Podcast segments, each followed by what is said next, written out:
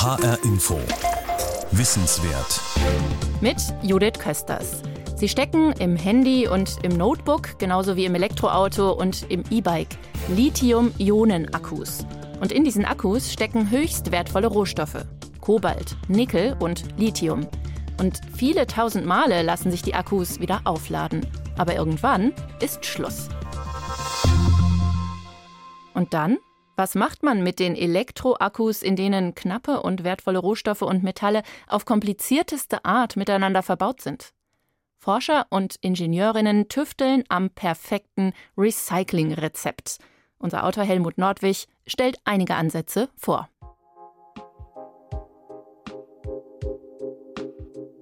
Kobalt, Nickel und Lithium. Vor allem diese drei Metalle machen eine Lithium-Ionen-Batterie teuer, viel zu wertvoll, um sie nach Gebrauch einfach wegzuwerfen. Leider wissen das viele noch nicht. Noch geht es weniger um Batterien von Elektroautos, deren Zeitalter ja gerade erst beginnt, sondern zum Beispiel um die ausgedienten Akkus aus Alltagsgeräten wie Handys oder Laptops. Da kommt europaweit noch viel zu wenig zurück. Die landen teilweise in Hausmülltonnen. Zum Teil gibt es da große Defizite, aber bei den Elektroschrottaufbereitern, die diese Batterien nicht ambitioniert genug entnehmen. Also es liegt hier an der Sammlung und Entnahme. Matthias Buchert leitet den Bereich Ressourcen und Mobilität am Öko-Institut in Darmstadt. In einer Studie für das Umweltbundesamt hat er festgestellt, nicht einmal die Hälfte der Batterien und Akkus werden in Europa bisher recycelt. Das sollte sich dringend ändern, findet er.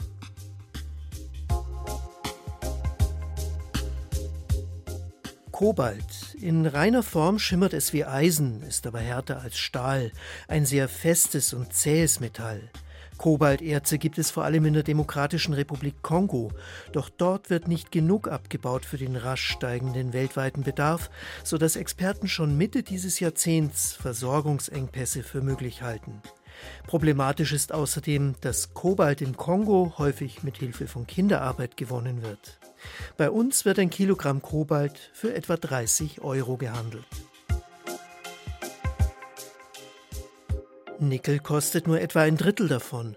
Das Metall hat ganz ähnliche Eigenschaften wie Kobalt. Es glänzt silbrig und lässt sich bestens schweißen oder auswalzen. Nickelerze kommen zum Beispiel auf Kuba vor, auf den Philippinen und in Indonesien. Indonesien hat im Herbst 2019 einen Ausfuhrstopp verhängt, weil die Förderung den Bedarf nicht mehr decken konnte. Ein Alarmsignal für unsere Industrie. Lithium und nicht Lithium, wie viele sagen, ist völlig anders. Ein extrem leichtes Metall mit äußerst beweglichen Teilchen, die auch in den Akkus hin und her wandern und so für den Stromfluss sorgen. Reines Lithium gibt es kaum, es kommt vor allem als Salz vor, etwa in Seen in Südamerika. Aus ihnen wird in großem Stil Lithiumsalz gewonnen, das für den Weltmarkt für rund 35 Euro pro Kilogramm gehandelt wird. Nicht einberechnet sind die enormen Umweltschäden, die durch den Abbau entstehen. 11 Kilogramm Kobalt, 32 Kilo Nickel und 6 Kilo Lithium stecken im Schnitt in der Antriebsbatterie eines Elektroautos. Dazu kommen noch 10 Kilogramm Mangan.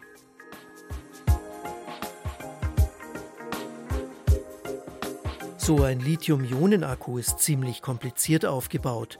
Das zeigt ein Besuch beim Batterieforschungslabor des Zentrums für Sonnenenergie und Wasserstoffforschung in Ulm. Gerade stellt der Ingenieur Stefan Rössler eine Maschine ein, die das Ausgangsmaterial für einen der Pole der Batterie zusammenmischt. Unter anderem Lithium, das dieser Batterie ihren Namen gegeben hat. Und außerdem? Das ist Nickel-Mangan-Kobalt. In der Vergangenheit waren das in gleichen Teilen, also da spricht man von 111. In der nächsten Zellgeneration 811, das heißt acht Teile Nickel, ein Teil Mangan, ein Teil Kobalt. Nur noch ein Zehntel an Kobalt steckt also in einem Batteriepool der Zukunft, statt wie früher ein Drittel. Das soll der Industrie wenigstens eine Zeit lang Luft verschaffen, damit Kobalt nicht ganz so schnell ausgeht. Die Ulmer erproben das. In Gefäßen, die aussehen wie große Milchkannen, werden die Metallpulver sorgfältig mit ein bisschen Wasser zu einer grauen Paste gemischt. Ein Stockwerk höher dann ein Raum so groß wie eine Turnhalle. Hier geschieht, was später über die Qualität der Batterie entscheidet. Die Elektroden werden beschichtet. Das sind die Pole der Batterie. Über einer großen Rolle Alufolie platziert ein Forscher im Blaumann gerade eine Düse. Aus der wird die graue Paste in einer dünnen Schicht auf der Folie abgelegt. Da sehen wir einen Kollegen gerade, der die Beschichtungsdüse einstellt. Es ist sehr wichtig, dass auf jeder Fläche gleich viel von dem Aktivmaterial liegt, dass also die Ladung von der Batterie über das ganze Elektrodenband gleichmäßig verteilt ist. Wir tragen das auf, haben also jetzt noch das Wasser in der Paste drin und dafür haben wir dann hier diese Trockenstrecke aufgestellt, die ist 15,5 Meter lang, damit da dieses Wasser ausdampfen kann und die Elektrode trocknen kann. Etwa 30 Meter Elektrodenmaterial pro Minute können die Ulmer Experten herstellen. Das reicht aus, um die Produktion der Akkuzellen zu erforschen, mehr nicht. Hergestellt werden die meisten von ihnen in viel größerem Maßstab, bisher fast nur in Asien. Auch für den zweiten Batteriepol wird eine Folie beschichtet. Sie besteht aus Kupfer. Darauf kommt ebenfalls eine Paste, und zwar aus Graphit. Der letzte Schritt ist die Fertigung der eigentlichen Akkuzellen. Dafür werden die beiden beschichteten Folien zunächst getrocknet und dann zigmal umeinander gewickelt. Was entsteht, ist ein kleines Päckchen, etwas größer als der Akku aus dem Notebook. Dort füllen die Forschenden noch eine leitfähige Flüssigkeit hinein. In der sollen die Lithiumteilchen später von einem Pol zum anderen wandern und so für den Stromfluss sorgen. Diese Flüssigkeiten sind brennbar, was Lithium-Ionen-Akkus potenziell gefährlich macht. Deshalb wird das Ganze sorgfältig abgedichtet. Wenn zum Schluss noch die elektrischen Kontakte drankommen, ist die Akkuzelle fertig. Ein paar Dutzend davon stecken in jedem Elektroauto.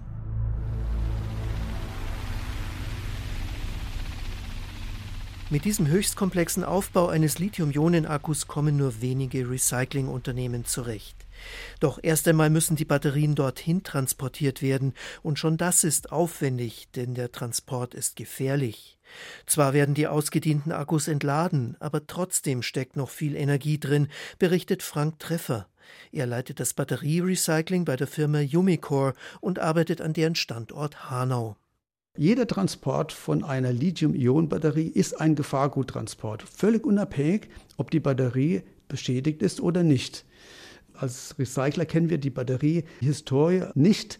Eine gemeinsame Risikoanalyse wird da notwendig, um halt wirklich zu erkennen, wo sind die Risiken und was kann man dagegen tun, damit der Transportweg gesichert ist und letzten Endes auch die Lagerung bei uns.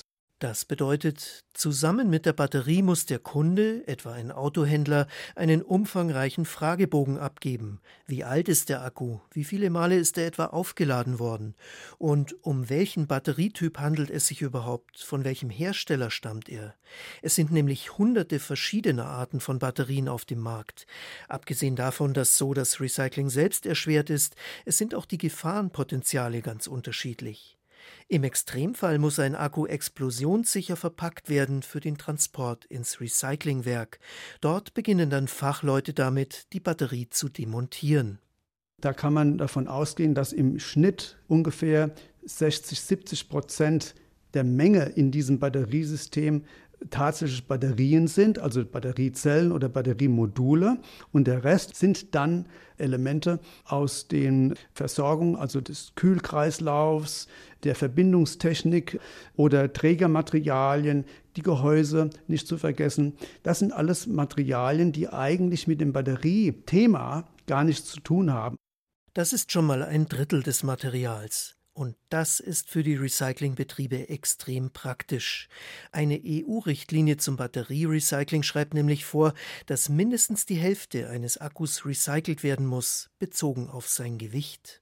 Und so werden als erstes das relativ schwere Stahlgehäuse, die Kupferkabel und Platinen zur Wiederverwertung gegeben, und nur weil die so gut zu recyceln sind, kann die EU-Richtlinie überhaupt eingehalten werden.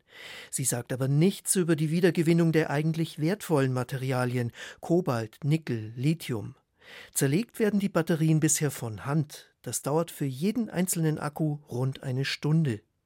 Die Akkus für Elektroautos sind nicht so entwickelt, dass ihre Komponenten wiederverwertbar sind und schon gar nicht daraufhin optimiert. Immerhin gibt es wenigstens für diese großen Batterien ein funktionierendes Sammelsystem. Autohändler und Schrottverwerter liefern sie an spezielle Recyclingbetriebe. Aber es ist eben sehr viel Vorarbeit nötig, bevor das eigentliche Recycling des Batteriematerials überhaupt beginnen kann. Und oft noch ein Transport. So zerlegt Umicore die Akkus unter anderem in Hanau. Die wertvollen Metalle werden aber zentral in Antwerpen zurückgewonnen und aus ganz Europa dorthin gefahren.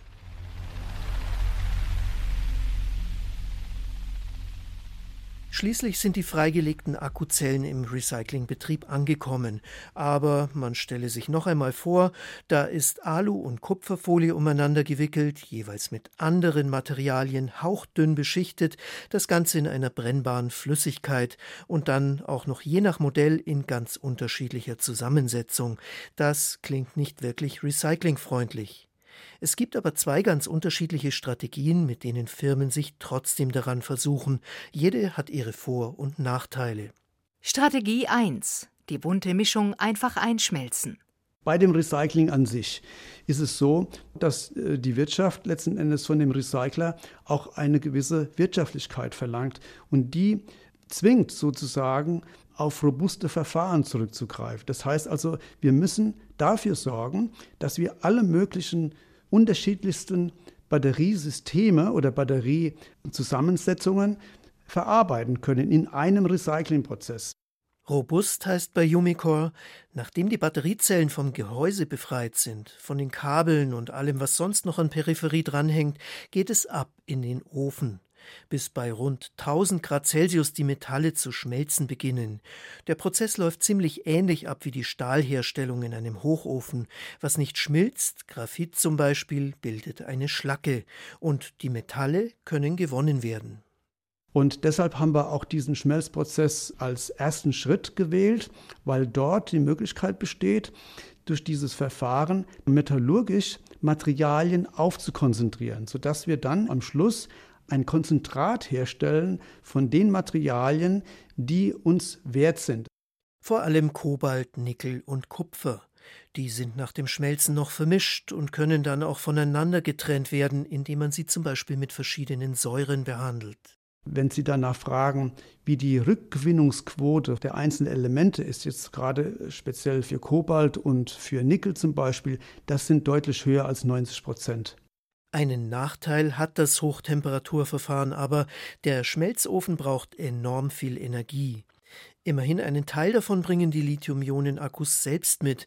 Einer der Pole ist ja mit Graphit beschichtet, also mit Kohlenstoff, der bestens brennt, dabei aber leider das Treibhausgas Kohlendioxid freisetzt. Auch sonst entstehen bei dem Recyclingprozess Abgase, die teilweise aufwendig gefiltert werden müssen. Zusammen mit dem hohen Energiebedarf führt es dazu, dass sich das Verfahren bisher nicht rechnet. Rein wirtschaftlich lohnt es sich immer noch eher, die wertvollen Metalle irgendwo auf der Welt abzubauen, Kinderarbeit und Umweltschäden inklusive. Anders wäre das, wenn sehr viele Akkus in den Ofen wandern. Ist bis jetzt aber nicht so, denn die Elektromobilität beginnt ja gerade erst. Was passiert aber bei diesem Prozess mit Lithium? Von diesem Metall ist zwar weltweit noch für lange Zeit genug vorhanden, vor allem in Salzseen in Südamerika, aber die Gewinnung für unsere E-Autos zerstört dort ganze Landstriche. Schon deshalb ist es wichtig, auch für Lithium Recyclingverfahren zu entwickeln. Wirtschaftlich hat das keine hohe Priorität, weil Lithium längst nicht so teuer ist wie Nickel oder Kobalt. Beim Schmelzprozess landet es in der Schlacke. Zwar kann man Lithium dort im Prinzip auch noch herausholen, Yumicor tut das nach eigenen Angaben auch. Fachleute etwa von der TU Braunschweig sagen aber, für nennenswerte Mengen an Lithium muss man einen extrem hohen Aufwand treiben. Sie haben deshalb einen anderen Weg mitentwickelt, um Lithium-Ionen-Akkus zu recyceln. Strategie 2. Die Batterien schreddern. Nicht einschmelzen, sondern zerkleinern, damit noch mehr Wertstoffe aus den Batterien herausgeholt werden können. Das ist der zweite Ansatz, berichtet Urs Peuker. Er ist Professor für Aufbereitungstechnik an der TU Bergakademie Freiberg in Sachsen. Es gibt verschiedene Zerkleinerungsaggregate, landläufig vielleicht Schredder genannt, die unterschiedlich schnell laufen, unterschiedliche Werkzeuge haben und die kann man jetzt auf die Batterien anpassen. Wir müssen halt gucken, dass es die richtige Drehzahl hat, entsprechend lange in der Maschine bleibt, dass wir genau das kriegen, was wir im Zerkleinerungsprozess haben wollen. Und das ist so die Aufgabe, die wir auch als Wissenschaftler entwickeln müssen. Alles wird dabei geschreddert. Die Metallfolien der Batteriepole, also Aluminium und Kupfer, genauso wie ihre Beschichtung. In ihr stecken ja Nickel, Kobalt und auch Lithium. Beim Schreddern entsteht aus dieser Schicht eine schwarze, krümelige Masse. Sie kann dann von den zerkleinerten Metallfolien abgesiebt werden. Für das Recycling von Lithium kommt ein Verfahren in Frage, das Martin Berthau ebenfalls an der TU Freiberg entwickelt hat. Lithium reagiert leicht mit Kohlendioxid, CO2, und lässt sich so aus der schwarzen Masse herauslösen. Dafür gibt der Chemiker das Kohlendioxid in Wasser gelöst dazu, im Prinzip nichts anderes als Mineralwasser. Natürlich funktioniert das Verfahren nicht einfach damit. Druck und Temperatur müssen genau stimmen und auch sonst alles fein austariert sein. Trotzdem sagt Martin Berthau, das, was wir mit einem spritzigen Mineralwasser an CO2 gelöst haben, reicht aus, um das Lithium zu mobilisieren. Man kann das sich vorstellen wie ein Kaffeefilter und nur, dass eben kein Heißwasser draufgeben, sondern sie lassen Mineralwasser drüber laufen und das Lithium löst sich dann ein und das, was übrig bleibt, dann geben wir eine Verhüttung für Kobalt und Nickel. Was durch den Filter durchläuft, ist chemisch ziemlich ähnlich wie das sogenannte Lithiumcarbonat, das die Firmen für die Batterieproduktion brauchen. Noch einmal erhitzen und dann hat man tatsächlich genau dieses Material. Also ich habe gar keine Notwendigkeit, mir in irgendeiner Weise noch was aufzureinigen. Und das ist ein Verfahren, was auch sehr kostengünstig ist. Und damit ist auch Lithium tatsächlich auch zu Konditionen gewinnbar, wie man es aus Südamerika kennt, was ja gegenwärtig auch das billigste Lithiumverfahren ist. Unternehmen entwickeln dieses Verfahren zurzeit weiter für die industrielle Anwendung. Bleiben schließlich noch die gehäckselten Folien von Aluminium und Kupfer. Diese beiden Materialien auch noch zu sortieren, ist aber alles andere als einfach. Urs Peuker. Wer ja jemand mal versucht hat, quasi Lametta voneinander zu trennen, das ist eine Herausforderung wir sind da dran, den Trick zu machen, das, was man vielleicht auch zu Hause macht, die Aluminiumfolie einfach zu knüllen. Ja, und die Kupferfolie auch zu knüllen. Und dann haben wir wieder kompakte Teilchen. Und Kupfer ist deutlich dichter als Aluminium. Und dann haben wir ein Trennmerkmal. Und dann können wir das trennen. Und zwar durch Windsichten, also indem die Teilchen nach oben geblasen werden, so wie beim Dreschen von Getreide. Das schwerere Kupfer fällt dabei schneller wieder nach unten als Aluminium, das noch eine Weile in der Luft trudelt. Mit der Zeit erreichen die Forschenden so, dass die beiden Metalle jeweils fast rein vorliegen. Auch Lithium kann zu etwa 95 Prozent zurückgewonnen werden. Recycling ist immer dann für die Leute interessant, wenn man quasi irgendeinen Schrott kauft, einen Abfallstoff und die Chance hat, was rauszuziehen, was man besser verkaufen kann wenn Nickel und Kobalt ordentlich vergütet werden und auch der Kupferpreis gut ist und die Qualitäten auch in Aluminium erreicht werden, dass man mit einer schwarzen Null fahren kann und alle Betriebs- und Abschreibungskosten hinkriegt. Die Firma Düsenfeld im niedersächsischen Landkreis Peine arbeitet seit 2018 mit der Schreddertechnik. In Salzgitter baut Volkswagen nach eigenen Angaben zurzeit ebenfalls eine Pilotanlage auf, die mit dieser Methode pro Jahr rund 3000 Antriebsbatterien von Elektroautos recyceln soll. Noch fallen aber längst nicht so viele an, heißt es bei dem Konzern.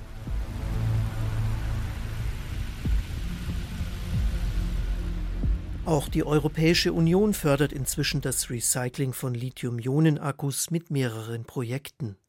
So haben sich seit Anfang dieses Jahres mehrere Industrieunternehmen zusammengeschlossen, darunter die BASF, die Pasten für die Beschichtung der Batteriepole liefert. Schon zwei Jahre länger läuft ein Projekt, an dem auch die Fraunhofer Gesellschaft beteiligt ist. Bei deren Einrichtung für Wertstoffkreisläufe und Ressourcenstrategie in Hanau passen Wissenschaftler ein Verfahren an die Batterien an, bei dem ihre Einzelteile nicht mehr von Hand getrennt werden müssen, was mit hohen Kosten verbunden ist. Der Chemiker Johannes Öl erklärt, wie es funktioniert. Die Forschenden packen einfach die ganze Batteriezelle in einen Reaktor, so groß wie eine Waschmaschine, füllen den mit Wasser Wasser und legen Strom an. Dann knallt es, denn es entstehen Schockwellen, die hervorgerufen werden bei der Entladung einer großen elektrischen Spannung. Die werden in dem Medium Wasser dann hervorgerufen und treffen auf die Batterien, die wir in dem Reaktor haben.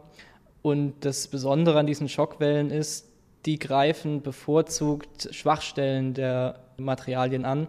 Das heißt, wir können damit verschiedene Materialien gezielt auseinanderbringen. Die Schockwelle kommt zustande, weil das Wasser durch einen Lichtbogen, sprich Blitz, sehr rasch erwärmt wird.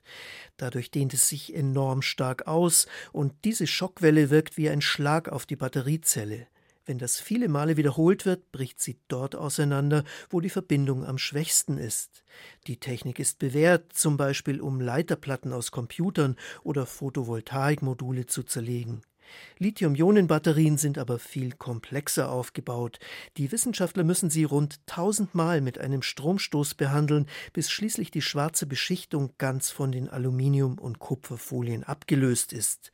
Bisher machen die Forschenden ihre Versuche erst mit einzelnen Batterien, also in bescheidenem Maßstab. Aus Richtung Forschung ist es schon relativ groß, aus Richtung Industrie nicht erwähnenswert. Also es ist Pilotmaßstab, Technikumsmaßstab. Man kann damit zeigen, was möglich ist, aber es ist noch ein Stück von der Umsetzung entfernt. Das könnte sich aber schon bald ändern. In Hanau entsteht ein Zentrum für Demontage und Recycling für die Elektromobilität bei der Fraunhofer Einrichtung. Das hessische Wissenschaftsministerium fördert es und hofft, dass es zu einer führenden Einrichtung in Europa wird.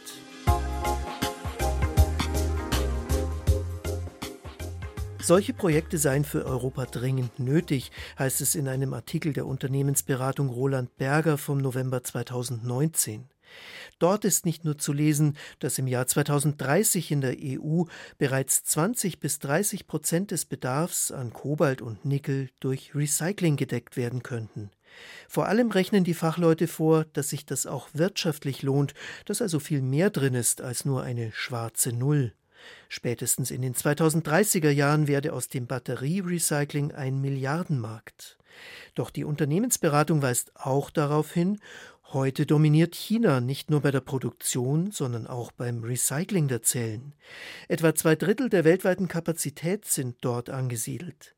Folge einer strategischen Industriepolitik, die bei uns weitgehend fehlt. Martin Berthau von der TU Freiberg. Man macht sich auch ein bisschen zu einfach, wenn man immer alles nur sagt, das sind die bösen Chinesen. Die Chinesen machen jetzt ja in vielen Bereichen das, was die Industrieländer früher auch gemacht haben. Ne? Sie sichern sich die Reserven, machen andere Länder abhängig und betreiben so Industriepolitik. Also kann man ihnen da keinen Vorwurf machen, wenn dasselbe machen, was wir früher auch getan haben. Die Problematik ist ganz einfach, dass man in Industrieländern, denke ich, nicht zur Gänze durchschaut hat, inwieweit mittlerweile die Chinesen die Märkte durchdrungen haben. Noch hat Europa die Chance, das Heft dieses Mal nicht aus der Hand zu geben. Hier entstehen ja auch große Batteriefabriken für die Elektromobilität. Tesla baut in Brandenburg, auch in Schweden, Polen und Ungarn sind sogenannte Gigafactories im Bau oder geplant. Und politisch stehen die Zeichen sowieso in Richtung E-Autos. Matthias Buchert vom Öko-Institut. Das ist eine Herausforderung. Es entwickelt sich da aber gerade, ich würde mal sagen, ein neuer Hightech-Zweig der Recyclingindustrie beim Recycling der Lithium-Ionen-Batterien, weil wir müssen uns vor Augen führen, dass das in europaweit in den nächsten Jahren, Jahrzehnten von einigen tausend Tonnen, die wir im Moment im Jahr haben in Europa im Recycling, auf viele hunderttausend Tonnen ansteigen wird.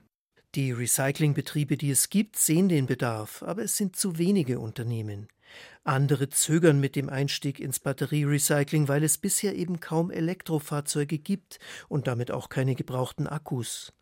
Weil das Recycling sich also noch nicht lohnt, ist es richtig, dass die EU Projekte wie das in Hanau fördert und Unternehmen so den Einstieg erleichtert. Denn nur so können wir auch in Zukunft die knappen und wertvollen Rohstoffe optimal nutzen. Schmelzen, schreddern, explodieren. Helmut Nordwig war das mit einem Einblick in die hohe Kunst des Batterierecyclings. Alle HR Info Wissenswert-Sendungen finden Sie auch als Podcast auf hrinforadio.de oder in der ARD Audiothek im Internet oder als App fürs Handy. Lehrerinnen und Lehrer in Hessen können unsere Sendungen gerne als Unterrichtsmaterial einsetzen. Und ich bin Judith Kösters.